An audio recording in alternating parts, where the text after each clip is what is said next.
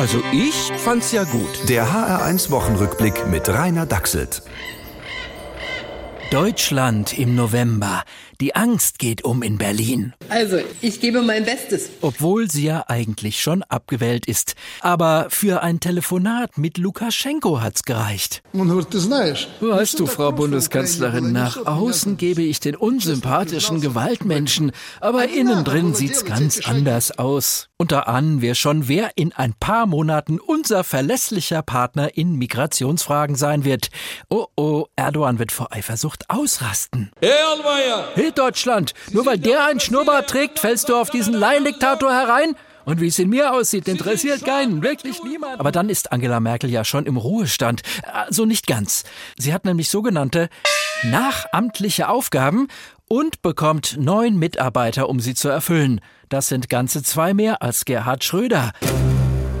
Ja, eine exponentielle Steigerung um fast 30 Prozent. Wenn wir nicht gegensteuern, wird im Jahr 2100 die gesamte Bevölkerung für Ex-Bundeskanzlerinnen arbeiten.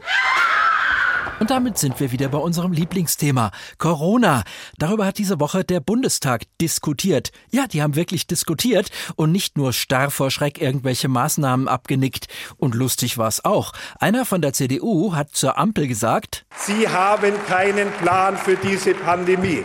Ja, ich sag mal, wenn die vorige Regierung einen Plan hatte, dann ist es besser, es jetzt mal ohne zu probieren. Es wird aber auch mit der Ampel ein harter Winter und deswegen haben die gleich ein Gegenmittel beschlossen. Genau, die Legalisierung von Cannabis. Wahrscheinlich ist der Plan aber doch nicht, dass wir uns das Elend schön kiffen, sondern im Gegenteil. Ey, Alter, willst du auch mal ziehen? Von einer erlaubten Droge? Forget it. Raffiniert.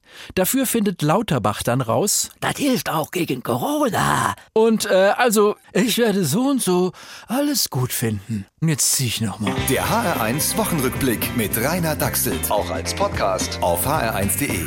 HR1. Genau meins.